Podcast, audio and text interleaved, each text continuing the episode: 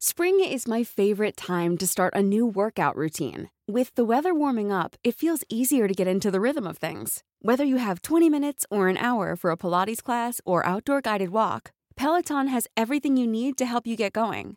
Get a head start on summer with Peloton at onepeloton.com.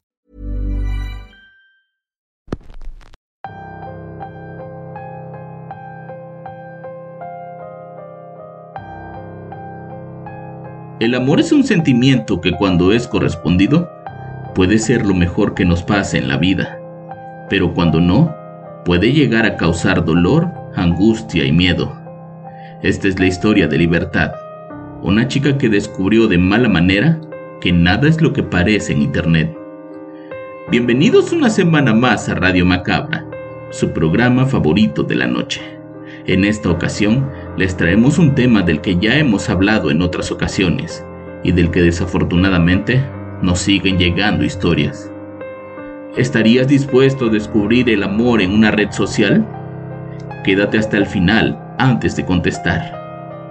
El episodio de hoy se titula Amor no correspondido y es traído para ustedes solo aquí, en Radio Macabra. Éxitos que te matarán de miedo.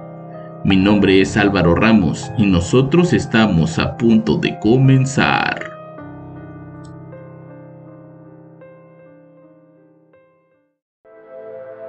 Hace un tiempo terminé una relación de muchos años. Como muchas personas pensé que tal vez con el paso de las semanas aquella relación volvería a florecer, pero no fue así. Mi expareja se hizo de una novia rápidamente y pronto comencé a sentirme sola y abandonada. Fue ahí cuando comencé a usar estas aplicaciones de citas para conocer a más personas, cosa de la que me arrepiento profundamente. En un inicio las cosas salían de manera normal. Conocía a alguien y salíamos para conocernos, pero creo que yo no estaba lista. Todos los tipos con los que salía me parecían aburridos, desesperados y hasta cierto punto peligrosos. Nunca pasábamos de la primera cita y por obvias razones nunca llegábamos a más que un simple abrazo. Eso hasta que conocí a Ben. Nunca sentí que me presionara para vernos y cuando le dije que solo quería conocer personas para salir sin ninguna implicación sexual, me dijo que él estaba en una situación similar. También había terminado una relación de muchos años y se sentía solo. Era como si me estuviera viendo en un espejo. Como ya había tenido malas experiencias, decidí que antes de vernos platicaríamos vía mensajes y tal vez algunas llamadas. Su nombre real era Benito, pero le gustaba que le dijeran Ben. Eso no se me hacía raro, pues yo misma usaba diminutivos en mi nombre. Con el paso de las semanas nos fuimos conectando más y más. Ben siempre estaba pendiente de mí, siempre estaba disponible para cuando lo necesitara y eso al final de cuentas llamó mucho mi atención. El día que por fin nos vimos, elegí un lugar cercano a la estación de metro que usaba, por si tenía que salir huyendo no estuviera tan lejos el escape. Aún así, terminé siendo víctima de un completo desconocido. Ese día nos encontramos en un café, y desde que lo vi, supe que era él, era idéntico a su foto de perfil. Me saludó muy amable y se portó como todo un caballero. El problema fue cuando tomó confianza y comenzó a demostrar su verdadera personalidad narcisista. Cualquier tema que yo quería tocar, él buscaba la forma de darle vuelta y terminábamos hablando de lo que él quería. Me hacía preguntas personales que no había hecho cuando estábamos hablando por mensajes, y por más que yo las evadía, él encontraba la forma de volver al tema. Me mostraba su machismo al darme a entender que por ser mujer había temas de los que yo no podía hablar y de repente soltaba frases subidas de tono como insinuando algo que no estaba pasando. La realidad es que no soy de esas mujeres que están en contra de los hombres o que me sienta superior, pero esa actitud de patán no me estaba gustando para nada, por lo que decidí apresurar la cita y terminarla. Ven, mi amiga me acaba de llamar y está bastante alterada. Él únicamente asintió. ¿Necesitas que te lleve a tu casa? No, tranquilo, creo que estaré bien. ¿Al menos te divertiste? me preguntó. No estaba segura de cómo decírselo, así que le di mi mejor sonrisa y traté de rechazarlo con amabilidad. He tenido muchas cosas en mente. Quizá nos volvamos a encontrar más adelante, no sé. Él únicamente dio un suspiro. Tengo algo que no recibirás de los demás chavos. Le dije que lo dudaba. Antes de que pudiera atacarme con otra palabra, me levanté y me dirigí con dirección al metro. ¿No quieres saber lo que es? Me preguntó desde lejos. Lo ignoré y seguí caminando. Tenía la esperanza de que él entendiera el mensaje, solo que no pasó. Me giré y pude verlo ahí siguiéndome entre la gente. Tenía una mirada particular en sus ojos, algo que me hacía pensar que era una especie de asesino. Enfoqué mi mirada hacia el frente y traté de encontrar una ranura entre la multitud.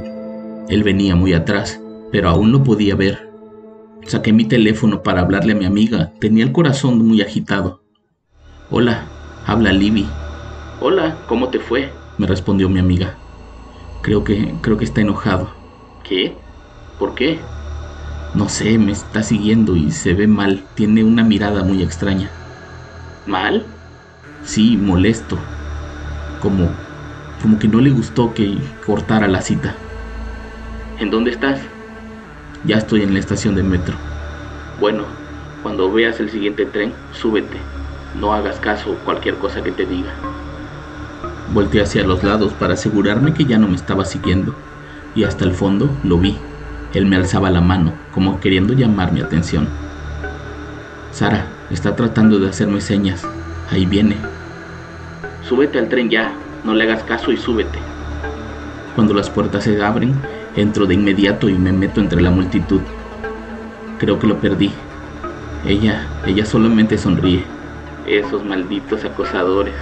Nunca van a pasar de moda, me dice. De repente escucho su voz.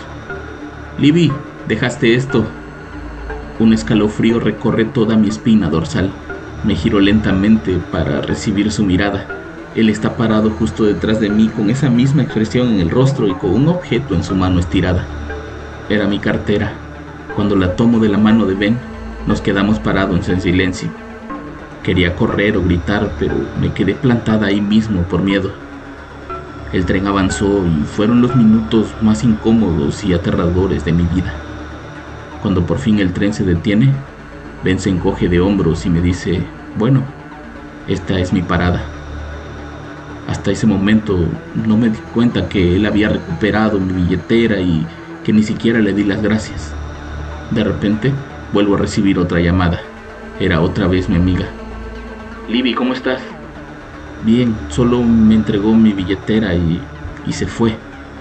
Ya voy a seguir de camino a casa.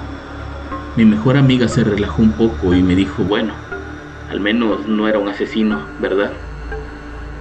Yo asentí únicamente con una sonrisa mientras revisaba mi cartera, cuando me di cuenta que faltaban dos cosas. Sara, falta algo en mi billetera. ¿Qué? ¿Te robó dinero? No, falta mi identificación y las llaves de mi departamento. Al darme cuenta. Ryan Reynolds here from Mint Mobile. With the price of just about everything going up during inflation, we thought we'd bring our prices down. So to help us, we brought in a reverse auctioneer, which is apparently a thing. Mint Mobile unlimited premium wireless. Ready to get 30, 30, bit to get 30, bit to get 20, 20, 20, bit to get 20, 20, bit to get 15, 15, 15, 15 just 15 bucks a month. So, Give it a try at mintmobile.com/switch. slash $45 upfront for 3 months plus taxes and fees. Promo for new customers for limited time. Unlimited more than 40 gigabytes per month slows. Full terms at mintmobile.com. de eso no fui para mi casa. Fui directamente a casa de mi amiga para pasar la noche. La copia de mi llave la tenía mi hermano y estaba fuera de la ciudad. Tenía miedo de escribirle a Ben para preguntarle si él tenía mis cosas, pues sabía que de inmediato lo iba a negar. Aún así, mi amiga me convenció de hacerlo. Abrí la aplicación de mensajes y vi que su foto de perfil ya no estaba. Me había bloqueado. Me puse a revisar todos los mensajes para ver si él me había dado alguna dirección o alguna pista de dónde podía encontrarlo. Estaba desesperada, pues él tenía mi identificación con mi dirección y mi nombre completo. Al día siguiente fui a mi casa con un cerrajero a cambiar la cerradura y las llaves, y cuando el cerrajero abrió la puerta, me encontré con un ramo de rosas en la mesa del comedor. Le pedí al hombre que me ayudara a revisar. Quería estar segura de que no había nadie dentro del departamento. El hombre muy amable lo hizo y no encontramos nada. Ahora estaba segura de que Ben había estado ahí en la noche. El miedo, el miedo comenzaba a invadir todo mi cuerpo. Esa noche no dormí, pensando que ese tipo podía llegar por la noche con la intención de entrar y hacerme daño. Mi hermano volvía el fin de semana y por estúpida no le dije nada para no asustarlo. Pasé tres noches sin poder dormir, esperando a que Ben se presentara en mi casa, pero lo que pasó fue mucho peor. Un día me desbloqueó, únicamente para reclamarme por haber cambiado la cerradura. También me decía que eso no evitaría que estuviéramos juntos, que éramos el uno para el otro y que tenía que darme cuenta de eso antes de que lo perdiera para siempre. Eso ya me tenía muy asustada por lo que le pedí a mi hermano que me aceptara en su casa un par de días en lo que encontraba otro lugar. De pronto recibí otro mensaje. No involucres a tu hermano, sus hijos no tienen la culpa, me decía. Mi hermano me alentó a denunciar al tipo, pero lo único que tenía de él era su nombre y una descripción. El muy astuto había borrado su perfil de la aplicación de citas, por lo tanto sus fotografías ya no estaban en la red. En el Ministerio Público me dijeron que con eso no podían hacer mucho, pero que me brindarían el apoyo para tener vigilado mi domicilio. Pasaron los días y encontré un lugar alejado de donde vivía. Me quedaba más lejos del trabajo y tenía que tomar dos líneas de metro, pero no me importaba. De hecho, eso haría que él no pudiera vigilarme por los lugares que antes visitaba. Hasta que un día me llegó un paquete al trabajo. En el interior de una caja había muchos pétalos de rosas, como las que dejó en la mesa la primera vez. En el fondo había una ardilla muerta. Cuando nos conocimos le dije que en mi familia me decían ardilla por mis enormes dientes. Prácticamente me estaba mandando un mensaje, y uno muy aterrador. Pasaban los días y me llegaban mensajes de números diferentes, todos eran de él. Cuando intentaba rastrearlos era imposible, pues esos teléfonos se apagaban y nunca se volvían a encender. Aquella situación ya me estaba desesperando y tomé una drástica decisión me fui a vivir a casa de mis padres en el sur. Estaba segura de que nunca le mencioné nada sobre ellos, pero al tener mis datos creo que no le fue difícil rastrearme. Una tarde cuando regresaba del trabajo, mi madre me dijo que había recibido visitas, que mi amigo Ben había estado ahí, pero que se había ido porque su vuelo salía en pocas horas. Cuando escuché su nombre me paralicé. Sabía que se trataba de él y la descripción de mi madre me lo confirmó.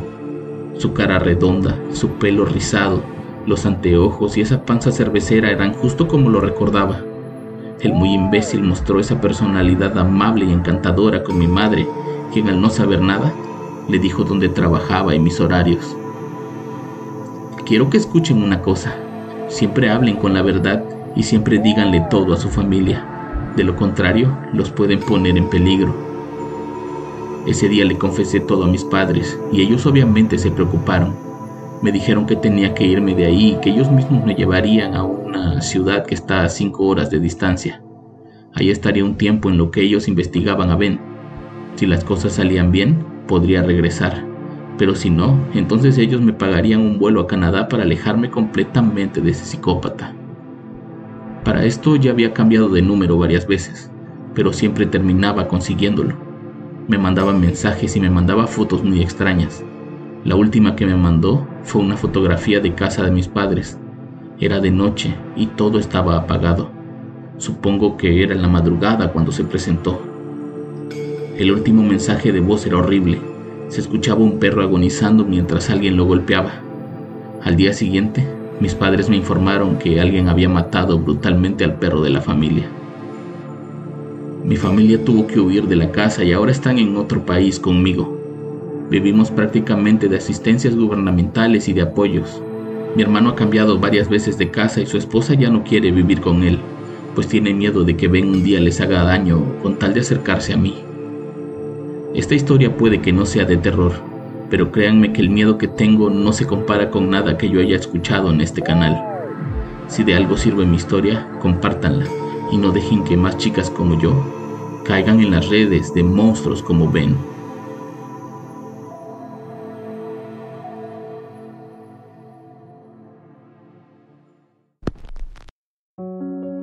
Y bien, me gustaría saber sus respuestas en los comentarios.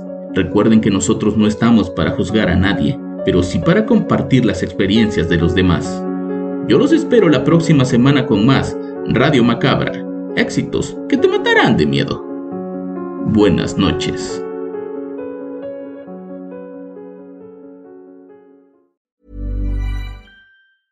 If you thought the only way to get a more defined jawline with natural looking results was through surgery, think again. Juvederm Volux XC is a non surgical injectable gel filler that improves moderate to severe loss of jawline definition and can help you achieve natural looking results with little downtime. Even better, this improved definition lasts up to one year with optimal treatment. No maintenance required. Improve jawline definition for a smooth, sculpted look with Juvederm Volux XC. For important safety information and to find a licensed specialist, visit juvederm.com. That's J U V E D E R M.com. Not for people with severe allergic reactions, allergies to lidocaine, or the proteins used in Juvederm. Common side effects include injection site redness, swelling, pain, tenderness, firmness, lumps, bumps, bruising, discoloration, or itching. There's a risk of unintentional injection into a blood vessel, which can cause vision abnormalities, blindness, stroke, temporary scabs, or scarring. Talk to a licensed specialist to find out if it's right for you.